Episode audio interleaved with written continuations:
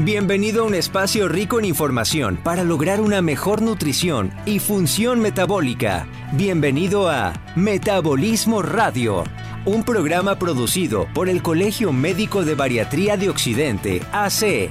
¡Comenzamos! La bruja tomó a Hansel del pelo y lo encerró en una jaula. Luego arrastró a Gretel a la cocina. Tu hermano está muy flaco. Cocina comida para él y hazlo engordar. Cuando él esté en buena forma será una deliciosa comida para mí. Pero ni se te ocurra comer nada. Toda la comida es solo para él. A ti que te gusta comer, comer. A ti Según la organización no gubernamental internacional Save the Children, México ocupa el primer lugar mundial en obesidad infantil. Según datos del INEGI, en 2020, poco más de una quinta parte de niñas y niños con menos de 5 años tenía riesgo de padecer sobrepeso. De la población entre 5 y 11 años, 18% tiene sobrepeso y va en incremento conforme aumenta la edad. Hoy, en Metabolismo Radio, hablaremos de detonadores y alimentación en la obesidad infantil. Yo quiero tacos. Los tacos vienen de México. Buenas tardes, bienvenidos un jueves más a Metabolismo Radio. Yo soy la doctora Valeria Martín y el día de hoy le queremos mandar una gran felicitación al doctor Mario Ponce, presidente del Colegio Médico de Bariatría de Occidente, porque es su cumpleaños, así que no nos va a poder acompañar. Esperamos que se esté divirtiendo mucho, doctor, lo queremos mucho y le deseamos siempre lo mejor. El día de hoy estoy nuevamente con la doctora Fabiola Macías, vicepresidenta del Colegio Médico de Bariatría de Occidente. ¿Cómo está, doctora? Muy bien, Valeria, muchas gracias y es un gusto estar aquí contigo compartiendo este tema. La verdad es que es un tema que nos han pedido muchísimo, a pesar de que ya lo hemos tocado en dos programas previos. Nunca terminamos de hablar de la obesidad infantil. Este mes es el de la concientización sobre la obesidad infantil y en este programa nos queremos enfocar un poquito más en hablar sobre los detonadores de la obesidad infantil. Primero que nada, doctora, me gustaría que nos platicara cómo podemos identificar a un niño con riesgo de sobrepeso u obesidad. Mira, eh, de alguna manera también tenemos que comenzar a evaluar primero la alimentación materna, porque considero que todo inicia desde la gestación del bebé. Claro. Y yo creo que sería otro tema también a tratar el día de mañana, ¿no? Este embarazo y, y- y obesidad o alimentación en el embarazo. Sí. Eh, de alguna manera también la alimentación materna juega un papel importante, porque si la madre no está bien alimentada o bien nutrida, obviamente también ese bebé está creciendo, se está desarrollando con carencias nutricionales. Claro. ¿sí? Eh, de alguna manera también los niños que, nacen con bajo peso, sabemos también que eso es un factor de riesgo que puede propiciar también una mala alimentación. Y habla, hablar de mala alimentación hablamos también porque se tiene un cambio en el metabolismo.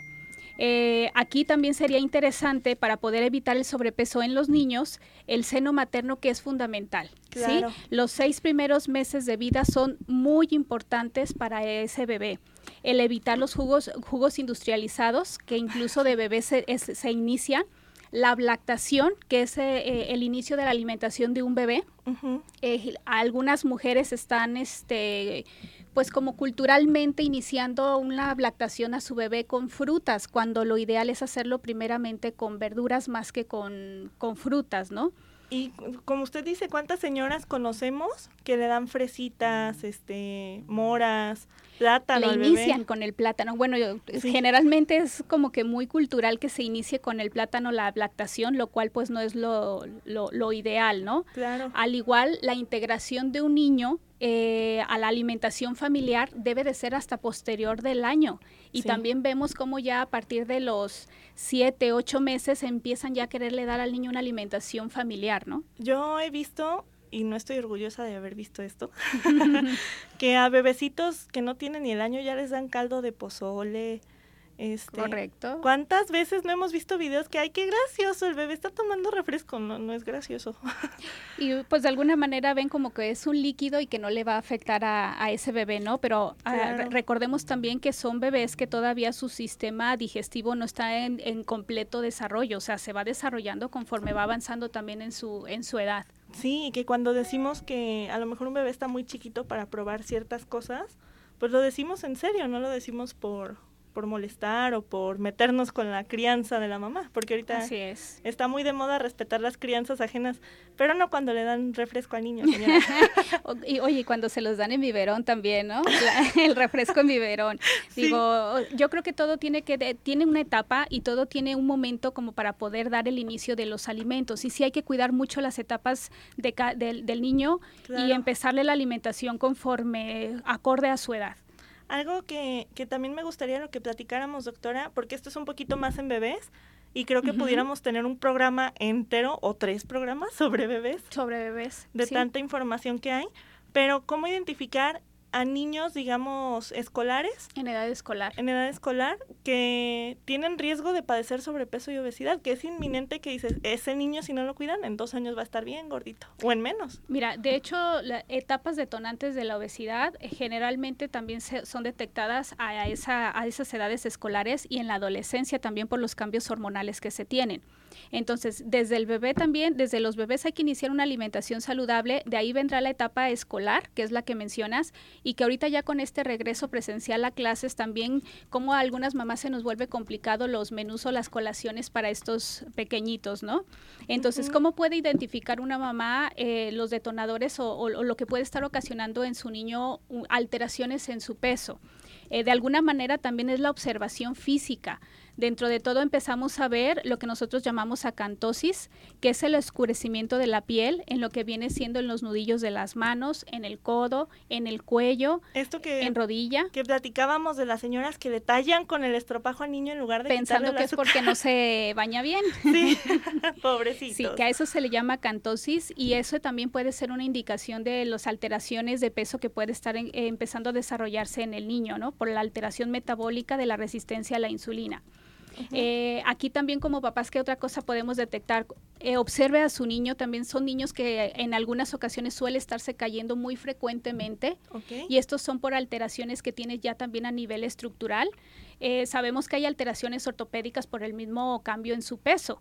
Y como estamos hablando de niños en desarrollo, entonces empiezan también a tener al- alteraciones este, articulares. Digamos niños con torpeza.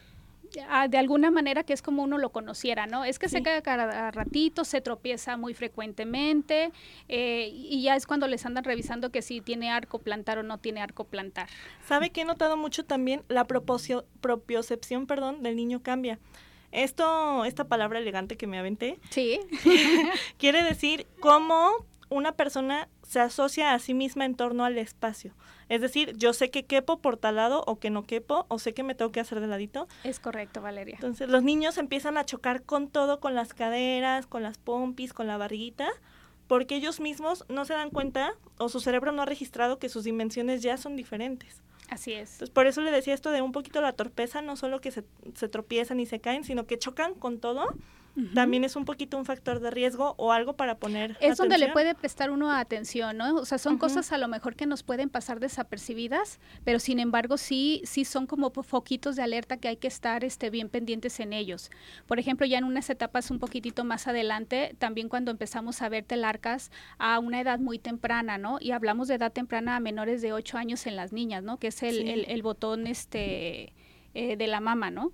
Sí, sí, niñas de, de ocho añitos que mucho tiempo estuvieron culpando al pollo. No dudo que haya pollo de mala calidad, pero mucho tiempo culparon al pollo porque niñas muy chiquitas ya tenían mamas, ya tenían glándulas mamarias. Es correcto, pero también es parte de este tipo de alteraciones que estamos eh, empezando a desarrollar en estos niños, ¿no? Por ejemplo, también un, un- un niño, un hombrecito, que también le vemos el crecimiento de la glándula mamaria, ¿no? Y es también dado por la misma alimentación.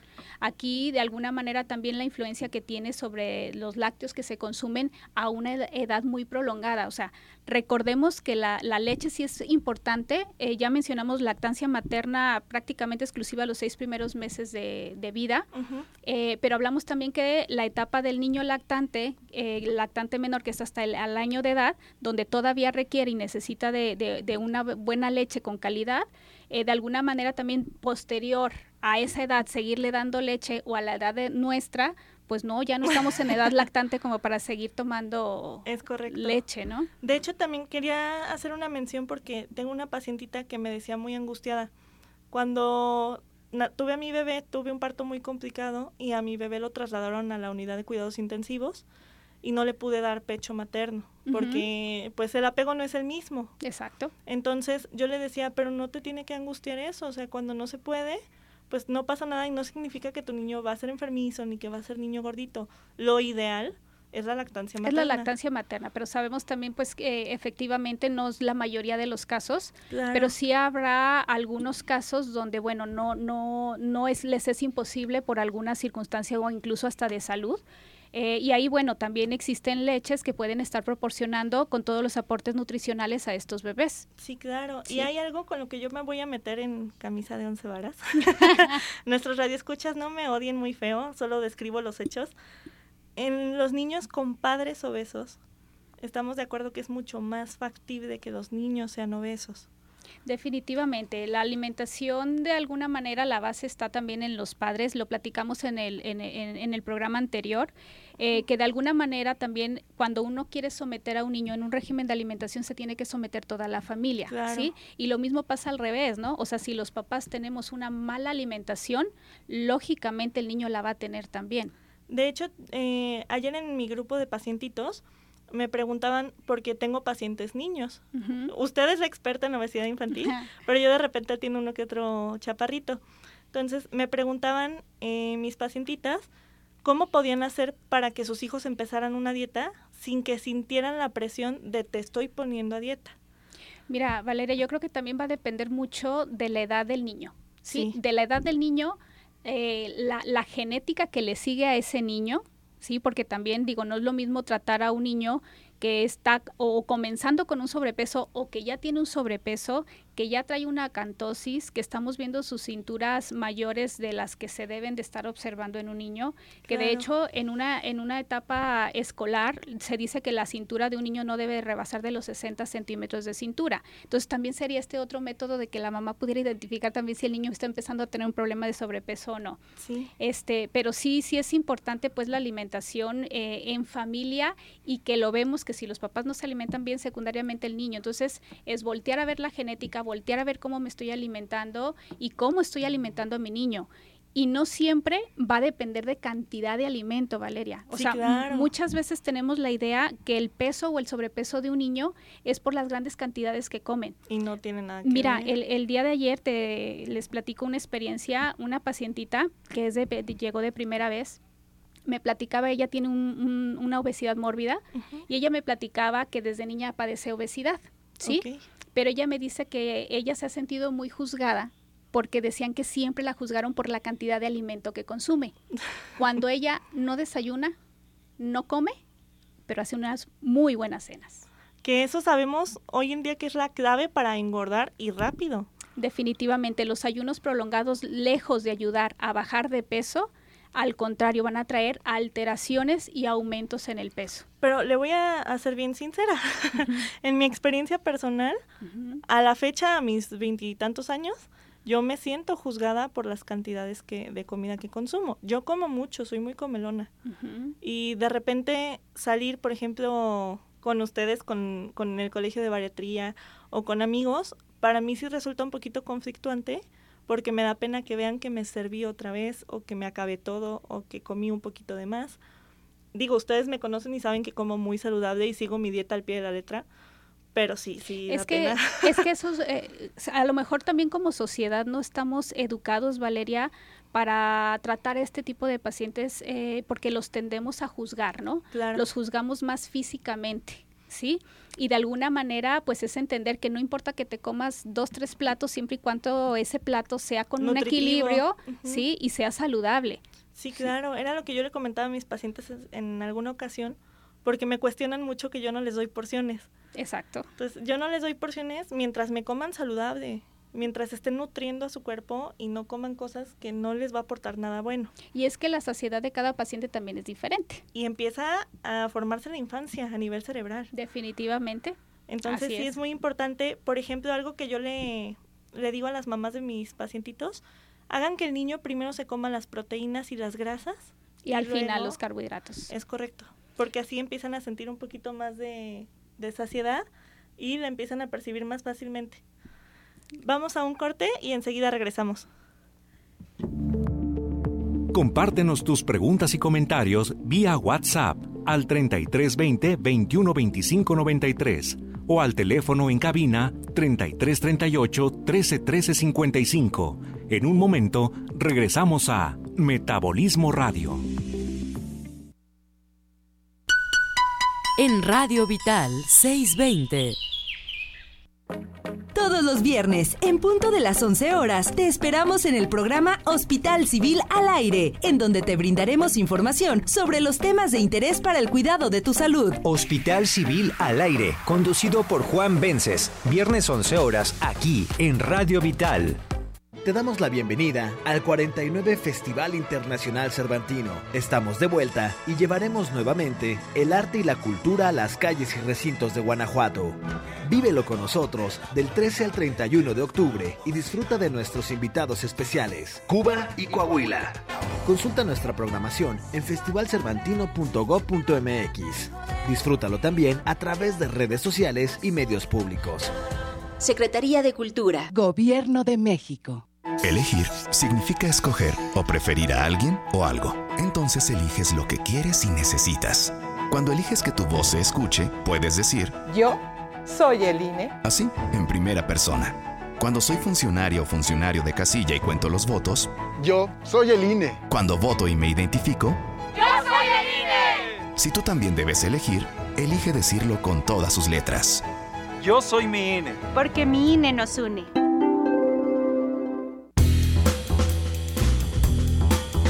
XETIA AM, Radio Vital.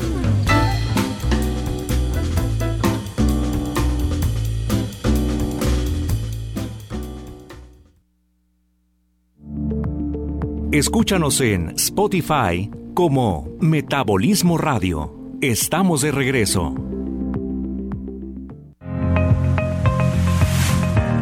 Estamos de regreso en Metabolismo Radio y quiero recordarles el teléfono de WhatsApp para que nos envíen sus preguntas y comentarios.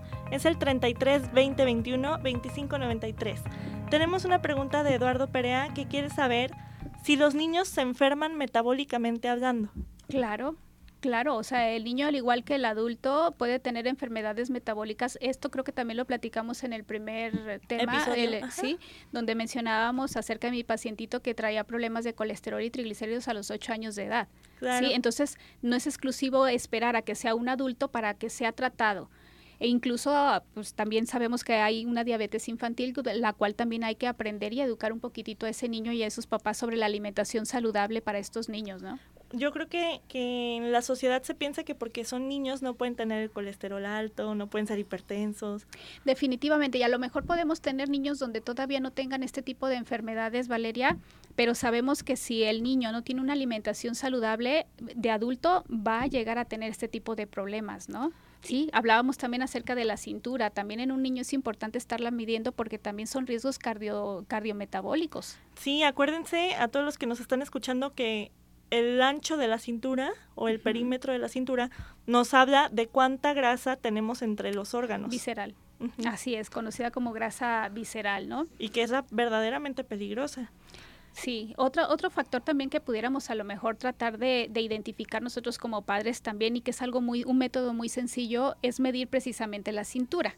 ¿sí? Eh, otro a lo mejor también la cintura y la talla, que todavía es un valor más agregado, ¿no? Así es. Sí. Y hablando del peso, doctora, sabemos que en un adulto se deben de perder de 250 a 900 gramos por semana. por semana. Puede ser más y no pasa nada. Pero en un niño, ¿cuánto peso debe de perder? Mira, Valeria, es bien diferente eh, manejar a un niño que a un adulto. Incluso hasta la misma alimentación no se les maneja por igual. Exacto. ¿sí? Y en un niño nos tenemos que enfocar más a que el niño logre mantener su peso.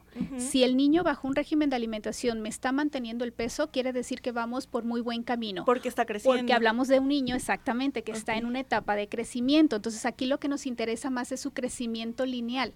¿Sí? Mantenerle ese peso que tiene y eh, eh, estar vigilando su crecimiento lineal.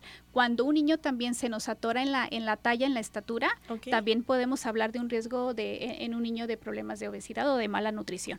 Sí, por supuesto. Y lo que pasa con los adultos es que ya no crecemos más que para los lados. Entonces, pues no hay manera de, decir que mientras el adulto se mantenga está bien, pero con los niños sí pasa. Sí, con, con los niños es muy diferente. En el adulto sí definitivamente ya llegó a su talla, ¿sí? Entonces ya no va a crecer más. Entonces en él sí tenemos que estar vigilando que haya una reducción de peso y de una reducción de peso saludable, pero donde marque hábitos, porque tampoco es tan importante cuántos kilos bajas, sino cuántos kilos logras mantenerlos, ¿no? Y en, en hábitos alimenticios, por ejemplo, ¿qué es lo que usted considera que se debería de cambiar? Mira, Valeria, en los hábitos de alimentación, sobre todo es mantener horarios, principalmente el horario de la alimentación en un niño, yo creo que es fundamental.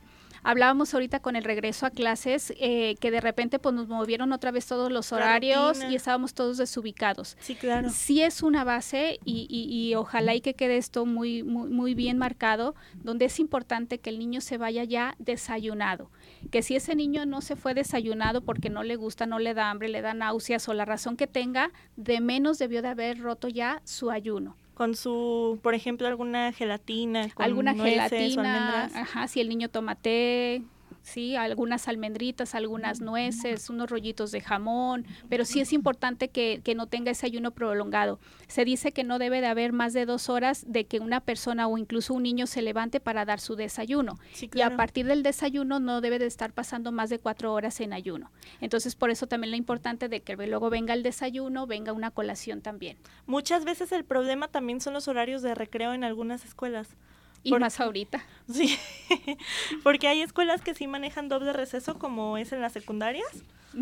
este, hay primarias que sí lo manejan también, pero la mayoría de las primarias es un solo receso para todos los niños y entonces pasan muchas horas entre un alimento y otro y son estos niños que salen de clases y mamá me compras unas papas, mamá me compras no sé qué, porque ya se están muriendo de hambre. Eh, puede venir lo que es la, lo que nosotros llamamos el atracón, ¿no? Después de esas horas de ayuno puede pasar que entonces el niño entre en un atracón y obviamente lo que quiere comer es lo primero que se encuentra, no lo que trae en el lonche que le echó la mamá.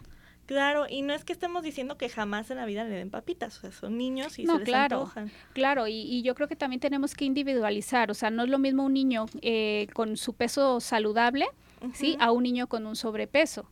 Entonces, por ejemplo, la pregunta que siempre nos hacen las mamis, de pues ya sabemos que no tenemos que darle, pero ¿qué le podemos dar? Definitivamente. Eh, aquí en cuanto a, cola, a en cuanto a colaciones o para que el niño se lleve, bueno, hablamos de que el niño tendría que irse ya desayunado, ¿sí? Eh, un ejemplo de un desayuno a lo mejor rápido y creo considero que es práctico es un huevo, ¿no? O sea, el huevito como lo quiera preparar, hasta cocido déselo, ¿sí?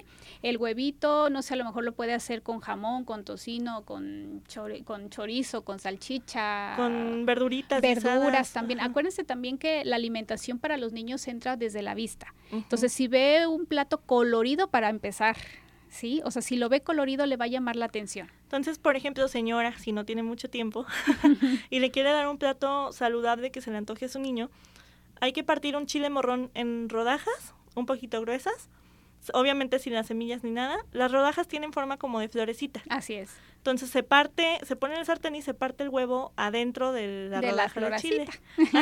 Y ya quedan como unas florecitas que ya son un poquito más atractivas. Son atractivas para, para el niño y es una muy buena idea esa que acabas de dar, Valeria. También, por ejemplo, para las colaciones, doctora, ya usted me corregirá, pero ¿qué le parece a lo mejor varitas de apio con tiritas de queso adentro?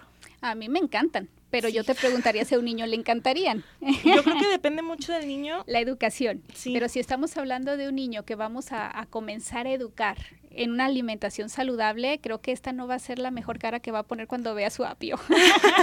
Entonces, a lo mejor unas tiritas de pepperoni con rebanadas de pepino. Algo, algo así. Eh, mira, por ejemplo, eh, yo algo que también solía darle, por ejemplo, a mis hijos eran eh, zanahorias baby y jamón serrano. ¿Sí? Digo, de alguna manera eh, también las calidades entre los jamones, sí, va a haber mucha diferencia. Cuadritos de, de, de, queso, si al niño le gusta el queso, porque también no a todos los niños les gusta el queso. Pero a lo mejor queso manchego, queso Oaxaca. Así es, sí. O sea, eh, igual las, las nueces, las almendras, eh, incluso atún. O sea, hay niños que sí les agrada el atún como natural o, como una ensalada, ¿no? También. Sí, hacerle también a lo mejor un sándwich, pero de un pan este saludable, nutritivo, que igual ahorita podemos dar eh, algunas recetas sobre eso. Eh, podemos a lo mejor también llegar a manejar algunos taquitos también con una tortilla saludable, una tortilla de coliflor, por ejemplo. Sí, claro. ¿sí? Y a lo mejor llevarle un guiso y que sea también metido dentro de, de un taquito, ¿no? Y a lo mejor las señoras van a estar pensando, porque ya las conozco, ¿cómo va a desayunar doble? Es mucha comida. Bueno, es que si en la mañana desayunó, eh, habría que ver qué desayunó o si hizo solamente una colación. Generalmente hay niños que el que no está acostumbrado a desayunar va a ser algo muy ligero como lo que platicábamos, una gelatina, un té y sus almendras y corre a la escuela, ¿no? Ok. Sí, aquí lo que yo sí les sugeriría, digo, aunque también de, de alguna manera se puso muy de moda los jugos y que no es lo mismo un jugo industrializado que un jugo natural, también la porción que le den de jugo tiene mucho que ver. Aunque sea natural. Aunque sea muy natural y yo sugeriría que nunca fuera como el primer alimento del, del día. Sí, ¿no? por la carga de azúcar. Y precisamente porque eso nos, nos engrasa el hígado. Y aparte, que al rato los niños se te andan durmiendo a media clase. Sí, también. les da el bajón de glucosa y al rato se están durmiendo y están bostezando en las clases. Y luego las maestras nos aborrecen. luego les andan hablando diciendo que no durmió bien el niño y no es tanto que no haya dormido adecuadamente, sino que, no está alimentado adecuadamente. Y también en no solo niños como tal, pero ya lo vemos a partir como de quinto de primaria, las niñas que se desmayan en honores a la bandera. Sí, eso también es muy frecuente, pero eso también si lo observas es por la falta del, desayuno. Sí, claro, tiene mucho que ver también con la menstruación y los inicios de la menstruación. Los cambios hormonales, definitivamente que sí. Pero yo estoy segura que el 90% son niñas que no desayunaron. Sí, definitivamente es lo que se suele dar. ¿sí? Y, por ejemplo, doctora, consumir esto que le comentaba de primero las proteínas, ¿funciona para todos los niños? Sí, definitivamente, hasta en el adulto mismo. ¿sí? O sea, la recomendación siempre se inicia con una proteína porque también eh, recordemos que la absorción de los, del, del, carbohidrato, de las grasas, no se dan por igual. Entonces sí es importante que primero se comience con una proteína, sus verduritas y dejemos también la fruta como un postre. También la fruta no debe de ser como el, el alimento principal o inicial ¿sí? Aunque sabemos que tiene algunas, podrán tener vitaminas, tendrán fibra, pero siempre debe de ser este al final del alimento como un postre. Sí, claro. Y es precisamente lo que yo le pongo en su menú a mis pacientitos. Bueno, se lo pongo a sus mamás, ¿verdad?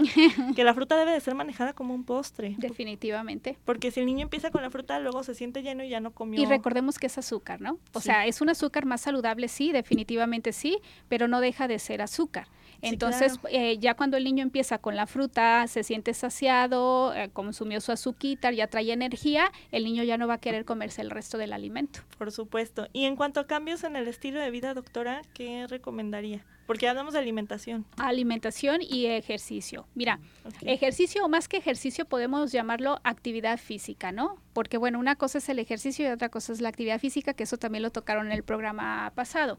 Eh, sin embargo, eh, un niño mantenerlo también activo no nada más le va a ayudar a que esté en movimiento Sí, o sea, el que pase menos horas sentado también frente al televisor, que no esté recibiendo tanta información de alimentos donde desprenda también su, su mente la echa a volar y quiera ir a comprar lo que está viendo, sino también este hablamos de cómo de alguna manera el hecho de que tenga una actividad física emocionalmente va a venir a impactar en este niño. Sí, claro. Si es un niño que está bajo estrés, si es un niño que está bajo ansiedad, es una forma también que tiene de liberarlo y de encontrarse con él mismo. Y lo hace sentir valioso, productivo, inteligente, a nivel de autoestima estima y de emociones ayuda muchísimo. Mira, Valeria, por ejemplo, eh, ayer eh, yo caí en la cuenta eh, yo tengo uno de mis niños en su etapa de la adolescencia, en, cuando estaba en secundaria, sufrió problemas de sobrepeso. Y cuando estaba tocando este tema de los eh, detonadores, me puse a reflexionar y dije, bueno, en realidad a mi hijo, ¿qué lo detonó? Si yo como bariatra, yo tratando, tratando niños con problemas de sobrepeso, ¿por qué mi niño me cayó en esto, no? Sí, claro. Y nunca le, le había preguntado. Se me ocurrió preguntarle a mi hijo eh, cómo vivió esa etapa, si sufrió de bullying, qué fue lo que lo, lo, hizo que cayera en esto, qué le ayudó a salir y qué, qué recomendación pudiera hacer para los demás niños, ¿no?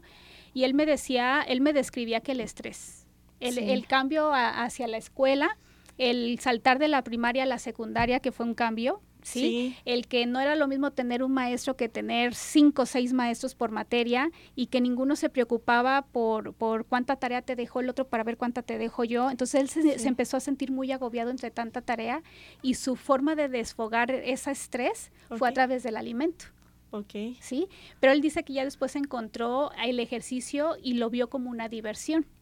Sí, y para él le ayudó la actividad física, ¿no? Entonces también observen a sus hijos. Si son hijos que están teniendo con un, que está saltando en una etapa a otra, donde le está generando alguna situación, estrés, ansiedad o los mismos conflictos a veces de, de- de casa, Sí, claro. eh, déjenlo que haga y desarrolle una actividad este, física, ¿no? O una actividad. Una curri- extracurricular, porque por ejemplo, algo que yo he, yo he visto mucho en los niños con sobrepeso, no solo se sienten avergonzados de realizar actividad física, verdaderamente les duele.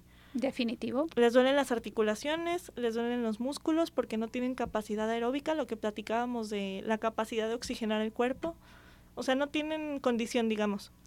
Entonces, estos niños no es que no hagan ejercicio por flojos, sea, no hacen ejercicio porque les duele, porque para ellos es un sufrimiento real.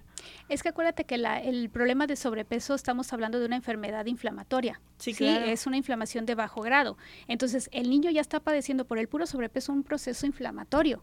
¿sí? Lo pones con una actividad física, obviamente, pues su malestar va a ser mayor, ¿no? Y a eso hablamos también el dolor emocional que puede sentir, ¿no? al ver que no tiene la velocidad, al ver que no tiene la flexibilidad que el resto de sus compañeros. Sí, es terrible y aparte esto que, que hacen los maestros de deportes, si nos está escuchando alguno, por favor ya no lo hagan, de poner dos, dos este, compañeritos y escojan cada quien uno para el equipo, siempre dejan al final el gordito. No, nunca lo van a escoger, ¿verdad? Sí, y se siente emocionalmente es horrible para el niño y se siente muy, muy desanimado a continuar con el ejercicio. Así es, Valeria. Vamos a un corte y enseguida regresamos. Compártenos tus preguntas y comentarios vía WhatsApp al 3320 2125 93 o al teléfono en cabina 3338 1313 55. En un momento regresamos a Metabolismo Radio. En Radio Vital 636. La CNDH tiene una deuda histórica con el pueblo de México y en la actual administración nos comprometemos a resarcir el daño cometido durante décadas de simulación y omisiones. Nuestro objetivo es claro, crear una cultura de derechos humanos y velar por la dignidad de las y los mexicanos ante los abusos del poder. Caminamos juntos en busca de justicia, verdad, memoria y reparación del daño a las víctimas de violaciones de derechos humanos. Acércate a nosotros. En la CNDH defendemos al pueblo. Hija, voy regresando de vacunarme y en unos días tengo que regresar por la segunda dosis. Me da mucho gusto, papá. Yo también me voy a vacunar para volver a abrazarnos. Ya falta menos para visitarte, abue. Para volver a estar juntos, que la vacuna nos una. CIRT, Radio y Televisión Mexicanas. Consejo de la Comunicación, voz de las empresas. Estás escuchando XETIA AM, Radio Vital, en el 1310 de amplitud modulada, con 10.000 watts de potencia y a través de internet en notisistema.com. Con estudios y oficinas en Avenida México 3150, Fraccionamiento Monraz, en Guadalajara, Jalisco. Radio Vital.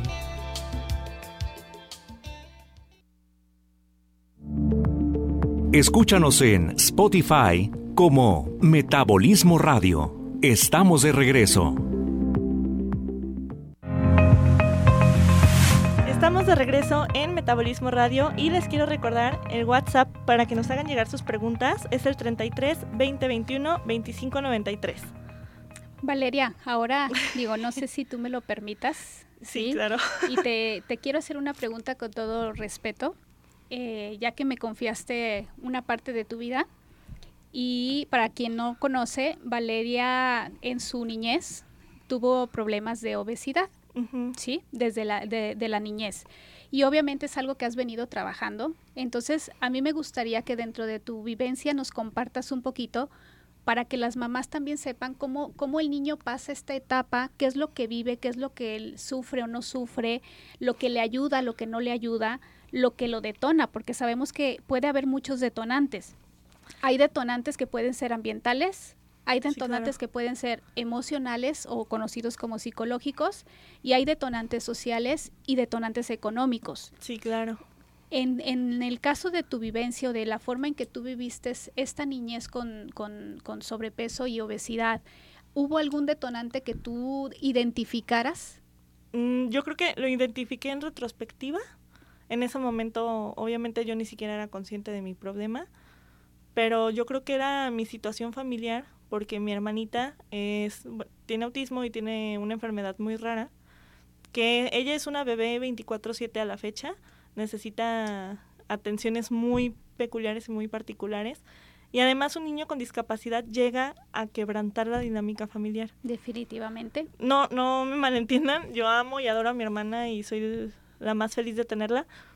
Pero sí, creo que esto fue lo que, lo que influyó un poquito en que hubiera más, ha habido más estrés para mí, más ansiedad, un poquito menos de atención que no lo estoy diciendo con reclamo ni mucho menos, pero es la verdad. Era lógico de alguna manera por la por la situación que se vivía en familia, ¿no? Sí, claro. Y como les decía en algún programa, pues yo no, yo no me podía ir a comprar zapatos ni a arreglar carros. Yo nada más podía ir a agarrar comida y a los ocho años yo empecé a cocinarme yo solita porque pues no había quien. Entonces, un niño de ocho años, ¿qué se prepara? Cosas instantáneas, ajá, o sándwiches. ¿Cereal? cereal con, con leche. Yo me acuerdo que me hacía sándwiches de cajeta. O sea, ahorita que lo pienso me da mucha risa porque digo, eso no es comida. Pero en su momento, eh, tú te, te, una cosa es comer y otra cosa es este alimentarse o nutrirse. Sí, claro. Sí, entonces tú saciabas una necesidad eh, emocional. Em, sí y de alguna manera lo hacías a través del alimento y, era y tú te saciabas con eso, más no era que te estuvieras nutriendo, pero te calmaba el hambre. Sí, claro. ¿sí? Entonces podemos decir que uno de los detonantes eh, para un problema de sobrepeso en un niño sí definitivamente está muy relacionado con el estrés, con las ansiedades y la dinámica o el entorno familiar también puede ser un desencadenante de esto. Sí, por supuesto. Digo, mis papás pues son, y lo digo con mucho orgullo, son de rancho, entonces ellos me enseñaron a comer pues con lo que ellos aprendieron, ellos comían lo que podían y lo que había. Qué esperanzas que hubiera conceptos nutricionales en la cocina de mis abuelitas. Definitivo, pero también de alguna manera eh, el hecho de que a lo mejor, como tú los dices, ellos eh, eh, son o, eran de rancho, pues a lo mejor también ellos tenían una alimentación más saludable, ¿no? Desde que criaban a las gallinitas, quiero pensarlo. Sí, definitivamente. A lo que estamos comiendo nosotros ahorita ya más industrializado y procesado. Entonces hablamos que un detonante sí fue emocional. ¿Hubo detonantes para ti ambientales que identificaras? Mm, creo que más que nada, eh, pues estas cuestiones de la comida industrializada, que un día, por ejemplo, lo pasaba con una tía y al siguiente con otra, porque mi hermana duró muchos años internada, meses, entonces pues era irse pasando a la niña para cuidarla, ¿no? Y entonces un día una tía me preparaba a lo mejor una cosa, otra me preparaba otra, y al final pues siempre o era darme gusto a mí o lo más práctico. Y aquí, eh, retomando un poquitito del programa anterior, era de lo que platicábamos la vez pasada también, ¿no?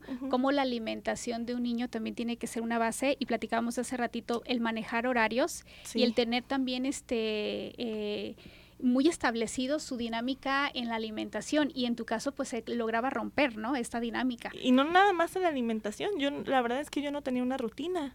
Podía pasar una semana en casa de mi abuelita, podía pasar este de repente uno o dos días con mis tías, o, o, en, o, quedarme en mi propia casa, pero con, con, alguien que no fueran mis papás a mi cargo. Y si estamos hablando que la alimentación de un niño es fundamental, ¿sí? Y sobre todo cuando tenemos un niño con sobrepeso, el, el cómo también incluirnos toda la familia, pues aquí también se rompía este esquema. No, y la verdad es que hubo algo digo, yo estoy casi segura de que tengo resistencia a la leptina. Es decir, yo nunca me he sentido satisfecha. Saciada. Yo paro de comer porque sé que, ahora de adulta, sé que ya comí suficiente. Pero yo nunca me he sentido saciada. Y de niña yo comía, perdón a los que nos escuchan, yo comía hasta vomitar, porque yo jamás me sentía satisfecha. Y entonces cuando pasaba esto, pues venían los regaños. Y, y claro que lo hacían mis papás y mi familia desde el amor y desde la preocupación, pero yo me sentía tan avergonzada y tan humillada porque me sentía como una teporochita que no podía controlarse. Así es, y fíjate, yo aquí también mandaría, en base a lo que estás mencionando, Valeria, y en base a lo que me hiciste recordar también de lo que mi hijo me platicaba, como a veces como papás eh, no sabemos y juzgamos de alguna manera bien diferente a como el niño lo está viviendo, ¿no? Eh, de alguna manera eh, creemos, y como tú lo dijiste, a través del amor, pero a lo mejor nosotros no lo encauzamos como se debiera. Sí, claro. el, el, por ejemplo, yo le decía a mi, a mi hijo, ¿no? Hijo, tienes que bajar de peso porque puedes desarrollar una diabetes, tienes genética tanto por línea materna como por línea paterna, tu sobrepeso, no haces ejercicio, bla, bla, bla, ¿no? Y uno tratando o queriendo hacer que se concientizara, lejos de concientizarlo, dice que para él le detonó más estrés. Sí, claro. ¿Sí? Entonces, de alguna manera, también como nosotros como papás, sin quererlo, estamos detonando en ese niño y que influya más a un problema de sobrepeso. De aquí también, papás, que les pediría yo, platiquen y siéntense con sus hijos. Sobre cómo se sienten. Cómo se sienten, qué los estresa y algo bien importante también, el niño tiene que querer hacer un cambio en su hábito de alimentación para que también esto funcione. Porque si nada más los papás son los que quieren, porque quiero que mi hijo baje, pero yo no me quiero incluir, no quiero que a mí me cueste sacrificio, no, no va a tener éxito esto. Aparte porque los niños, en cuanto los papás nos damos la vuelta, el niño ya se está comiendo lo que no debe. Sí, por supuesto. Y precisamente a mí me llegaron a hacer comentarios, tanto mis papás como otros familiares, incluso maestros comentarios como, pues es que si no quieres que te hagan bullying, adelgaza, baja de peso. O mi mamá me acuerdo mucho, y, este, y lo platiqué con ella, no le estoy acusando, pero me decía, es que no te queremos gorda. O sea, si lo ponemos en su contexto, era un... Exacto. Te quiero saludable, pero yo decía, entonces no me quieren. Tú lo tomabas como el, el, hecho de que primero viniera la palabra no. sí, yo decía, entonces no me quieren porque pues yo soy gorda. ¿Y te generaba mayor ansiedad o estrés? Sí, no, una angustia tremenda. Y también comentarios como, nadie te va a querer y nunca vas a tener pareja si no, si no adelgazas. Digo, para empezar, ¿quién les dijo que yo quería pareja, verdad? y Valeria, ¿tuviste detonadores sociales? Pues el bullying de la, de la escuela. También los maestros, no los culpo, pero no supieron manejar la situación. O sea, yo ahorita le pudiera decir, la verdad es que me da mucha pena, pero le pudiera platicar qué canciones me cantaban, qué apodos me ponían, quiénes me lo decían, cómo me hicieron sentir, porque se me quedó grabado en el alma, ni siquiera en la memoria, en el alma. Ahora, yo preguntaría, ¿esto te, lejos de ayudarte, te hizo que, que retrocedieras en, en, un avance, en una evolución que a lo mejor en su momento llegaste a tener? Sí, claro, porque me aislé completamente. Era el miedo, la vergüenza, el miedo al rechazo, el miedo al abandono. Entonces yo me escudaba en, en mírenme, soy muy inteligente, no importa que pese 120 kilos, por ejemplo que eso no se discute, pues, pero... Entonces estamos hablando que otro, eh, otro, otro foquito de alerta que como papás podemos llegar a tener es también si a nuestros niños los vemos con un cierto aislamiento social. Sí, completamente. O sea, que no quieren ir a la escuela porque no les gusta estar con sus compañeros, que casi no tienen amiguitos, que no les gusta estar con sus primitos de la edad. Es que es, bien complicado. Claro. Muchas gracias Valeria por compartirnos parte de tu experiencia. y ahora platícame si ahora en la edad adulta todo esto te ha cambiado. Sí, completamente. Yo me di cuenta de, que eh, es que yo atribuía muchas cosas y situaciones sociales como el bullying a mi sobrepeso, pero no se debía a eso, se debía a mi falta de amor propio. Ok. Entonces, cuando concatené la terapia nutricional o bariátrica con la terapia psicológica, me di cuenta de que a la par de, de perder peso yo tenía que trabajar en mi autoestima y en quién soy yo. Definitivamente. Fíjate, algo que también mi hijo me decía era eso, ¿no? cuando me empecé yo ya a cuidar, cuando yo me empecé ya a querer y cuando hice las cosas por mí. Sí. No obligado por un tercero. Sí, claro. Por eso también, papá, les digo, importante que el niño quiera también hacer un cambio en el hábito de alimentación y a nosotros como papás nos corresponde apoyarlo y la forma de apoyarlo es integrándonos a la misma alimentación de los hijos, ¿sí? Cuando tienen un problema de sobrepeso. y también eh, de alguna manera estar bien pendientes de las recomendaciones cuando se necesita suplementar a un niño con algunos nutrimentos, ¿no? Sabemos que en cada etapa, como lo platicábamos al inicio, cada etapa eh, son muy importantes en un niño porque está en crecimiento, está en desarrollo.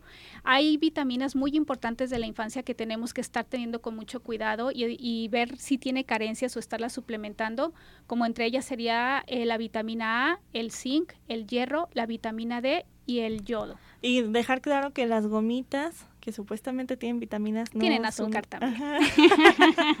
Y eso no es ideal para los niños. Recuerden también que ahorita dentro de la, de la misma este, comercialización de productos para hacerlos atractivos agradables eh, entre que tienen que tener potencializadores de sabor saborizantes colorantes endulcorantes para hacerlos más atractivos y que para el niño eh, le, le cree como una cierta adicción por así llamarlo entonces digo hay hay muchas vitaminas y minerales que podemos encontrar dentro de los alimentos, yo les sugeriría a los papás que de favor, o sea, uno, no dejen de, mandar a los niños sin desayunar, de, mándenle su colación, que llegue y coma, haga otra colación en la tarde y que también no se duerma nunca sin cenar, porque también eso es algo eh, que se suele dar en nuestra sociedad. Que se utiliza hasta como castigo. Eh, sí, en algunas ocasiones suele, suelen recurrir a eso. Y vaya que es un castigo porque en unos años ese niño va a ser diabético gracias a los castigos de no cenar. Sí, pero no son saludables esos castigos. Ah, no, para nada. Ni son correctivos tampoco. Y por ejemplo, doctora, porque siempre hablamos de, de estos chaparritos con sobrepeso, eh, me gustaría que nos platicara de cómo podría ser la alimentación en el niño con normopeso, pero ahorita que regresemos al último bloque de Metabolismo Radio.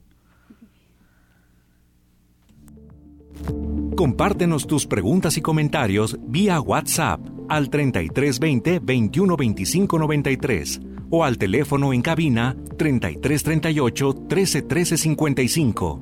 En un momento regresamos a Metabolismo Radio. En Radio Vital 650. En la Cámara de Diputados trabajamos en beneficio de las y los mexicanos. Ahora los apoyos son un derecho para personas con discapacidad, adultos mayores y estudiantes también garantizamos el acceso a la movilidad con seguridad vial y calidad. Y frente a la pandemia, regulamos el teletrabajo y prohibimos la subcontratación de personal. Estas leyes ya son tus derechos. Cámara de Diputados, Legislatura de la Paridad de Género. Radio Vital, una onda saludable.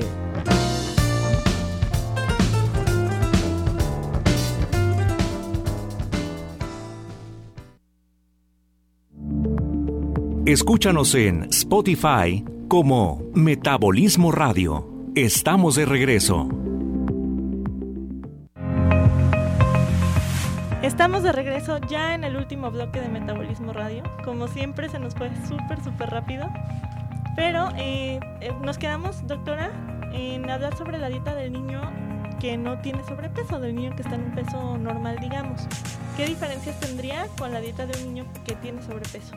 Las diferencias pudieran ser, Valeria, que en un niño con normopeso sí puedes manejarle un poquitito de carbohidratos, hablando en cuanto a tortilla, ¿sí? pan, eh, a lo mejor alguna galletita, pero aquí es con qué frecuencia lo come que era lo que platicamos también hace rato, ¿no? Es, No es tanto la cantidad. Ah, recordemos también que es un niño que está deseoso, que, que ve a los compañeros comiendo galletitas, papitas, churritos, y que pues al niño se le va a antojar definitivamente, ¿sí?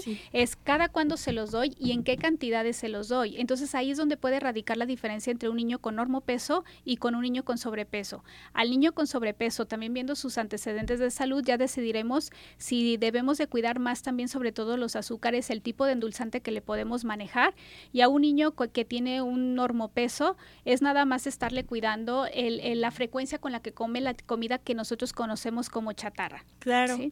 Antes de que se me pase, doctora, tenemos un comentario de Imelda Rincón que nos dice, saludos a la doctora Fabiola, excelente calidad humana y muy profesional. Gracias, Imelda. Sí, muy, muy acertado. Muchas gracias, Imela, y un saludo. Eh, aquí también les quiero compartir, eh, porque de repente también digo que al, al, niño con sobrepeso, que también se le van a antojar los tacos, Claro. ¿sí? Eh, ¿Le podemos dar unos taquitos? Sí, pero a lo mejor se los podemos dar de tortilla hecha de, de, base de coliflor, Uy, ¿no? mis pacientes van a amar esa receta. eh, las tortillas de coliflor son muy fáciles de hacer. Eh, les, les, les, voy a compartir cómo pueden preparar para que puedan elaborarle a sus hijos estos taquitos también a un niño que tiene sobrepeso. Es eh, rayar una, una coliflor grande, Ajá. lleva media taza de queso chihuahua, eh, dos huevos y una pizca de sal. Eh, una vez que se haya rayado la coliflor, tenemos que ponerla en un paño y exprimirla a tratar de sacarle toda el agua que contiene. ¿sí? Una vez que hagamos esto, exprimirla lo más que se pueda, la vamos a extender en una charola.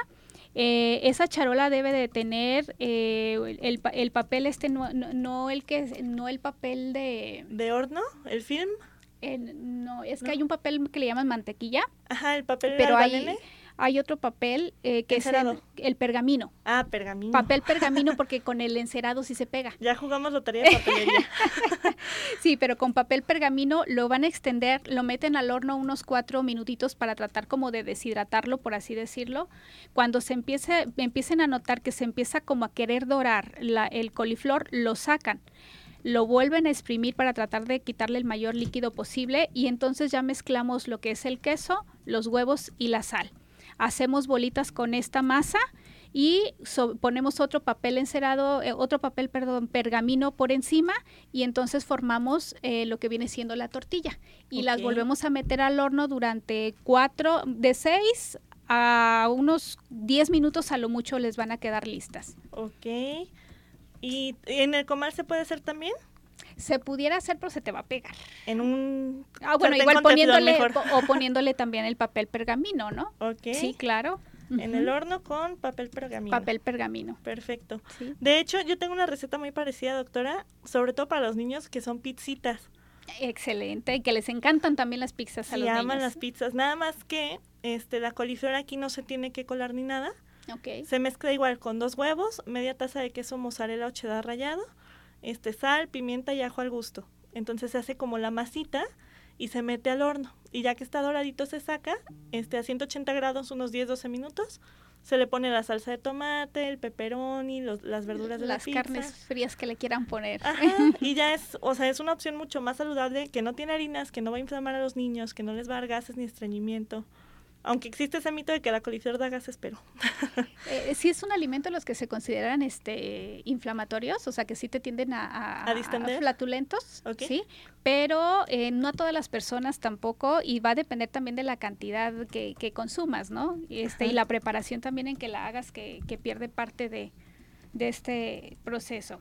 Eh, otro, o, otro menú que les quiero compartir, Ajá. que les, les puede servir también ahora para de colación para los niños, es un mousse de atún. Sí, okay. les suele gustar. Aquí yo les recomendaría que lo metan en moldecitos como de galletas o de alguna figurita interesante para que les sea también más atractivo al niño. Okay. Este mousse de atún se, se elabora con una lata de atún, una cucharada de mayonesa, una cucharadita pequeña de aceite de olivo extra virgen, eh, un poquito de caldo de pollo, una barra de queso Filadelfia eh, y un sobrecito de grenetina. Okay. ¿sí? Aquí la grenetina natural, que la pueden conseguir en los centros, eh, en los súper, un sobrecito rinde para un litro de agua. ¿De 14 gramos? Creo Ay, que sí. Creo que, creo que sí, vale, creo tiene sí. eso, pero no, eso, eso sí no me he fijado cuántos gramos contiene. Es que el gramaje ya viene muy diferente, me han dicho mis pacientitos que ya encuentran de 20, de, pero el normal, por ejemplo, Pero el de, el, el de la cajita de esta... De 14, Ajá. ¿Sí? Sí. Porque hay, hay una cajita que trae cuatro sobrecitos nada más de, ah, sí, de grenetina. De 14 gramos cada uno. ¿Sí? Ah, ok, ese. Eh, de ese lo que van a hacer es hidratar esa grenetina con un poco de agua caliente o con el mismo caldo de pollo, la van a hidratar y van a mezclar todo en la licuadora. ¿Sí? En, un, en el molde estos de galletitas que yo les sugeriría lo hicieran, le rocean un poquitito de aceite de, de olivo y vierten eh, este mousse y los meten a, a refrigeración. Ok, más o menos por 40 minutos. A refrigeración más o menos es lo que te anda durando, Valeria. Okay. Es que también aprovecho para compartírsela a mis pacientitos. Excelente, excelente. Entonces ya tenemos ideas para darle a los niños y que sea un poquito más atractivo la comida saludable. Más para saludable. Ellos. Creo que por ahí también a, a, ti te había escuchado este el pan de atún. No sé si tengas por ahí. La doctora Exine nos hizo el favor de compartirnos esa receta. ¿Ya la has manejado? La hemos mencionado, pero es una taza de atún o una lata, perdón. Eh, se puede usar salvado de trigo también. Se le ponen claras de huevo y se mezcla todo, se mete al horno de microondas. Puede ser hasta condimentado. Eh, y sale como pan de caja. Hay que ¿Polvo para hornear no le ponen? Me parece que no, pero se le puede... igual te comparto una que yo elaboro, eh, que es también un pan de caja que es con una lata de atún, dos huevos, sal, pimienta, polvo para hornear. Se mete al horno, ya sea convencional o microondas. Una vez que sale, se puede poner sobre un sartén y se puede dorar con un poquitito de mantequilla para que sea un poquitito más atractivo. Y sobre eso podemos estar mandándole el, el sándwich a nuestros hijos. a mí me encantan estos sándwiches de, de, queso asado, que se pone el sándwich en el sartén y para que el queso se gratine. Con este pan yo creo que quedaría delicioso. Muy rico. Así es. Lamentablemente se nos terminó el tiempo porque nos quedó mucho por hablar. Yo creo que va a tener que haber un cuarto episodio. nos faltó el menú del día completo. Sí, completamente. Pero como siempre es un gusto y un placer tenerla, doctora. Todo lo contrario, Valeria, muchas gracias. Siempre aprendo muchísimo de usted. El día de hoy usted me preguntó.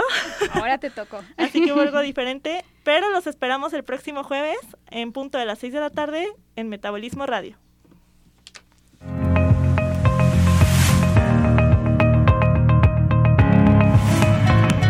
Esto fue Metabolismo Radio, un programa producido por el Colegio Médico de Bariatría de Occidente, AC.